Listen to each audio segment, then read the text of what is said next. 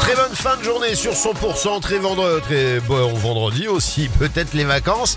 Pour certains, il va falloir en profiter, vous reposer un petit peu, vous avez bien raison. Il est 18h.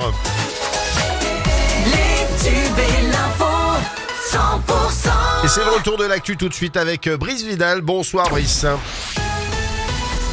Bonsoir Philippe et bonsoir à tous. Un carambolage sur l'A61 près de Castelnaudary dans le sens Narbonne-Toulouse et des embouteillages monstres. Gros choc qui s'est produit au niveau de Masse-Sainte-Puelle. 18 personnes impliquées réparties entre 6 véhicules et un poids lourd. 3 blessés étaient en urgence relative. Une quinzaine de sapeurs-pompiers, 4 ambulances ont été mobilisées. La circulation a été bouchée avec euh, un peu plus de 10 km de ralentissement au plus fort de l'événement.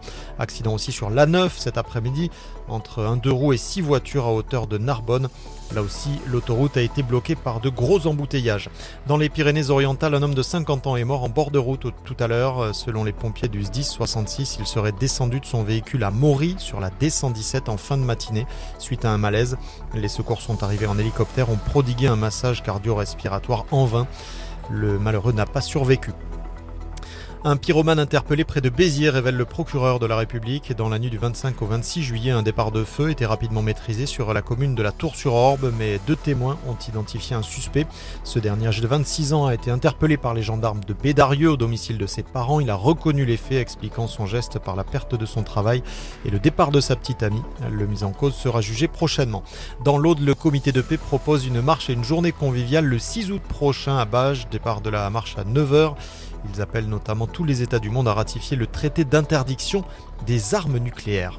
Le reste de l'actualité, la Cour de cassation a confirmé que le garde des Sceaux Éric Dupont-Moretti serait prochainement jugé par la Cour de justice de la République pour des soupçons de prise illégale d'intérêt. Une audience inédite dans l'histoire de la Ve République aux lourds enjeux pour la majorité. Et puis un automobiliste de 21 ans a été placé en garde à vue dans les Yvelines où un accident impliquant une voiture et un bus de remplacement de la SNCF a fait deux morts et de nombreux blessés dont cinq sont en urgence absolue. C'est ce qu'a indiqué aujourd'hui le parquet de Versailles. La météo 100%.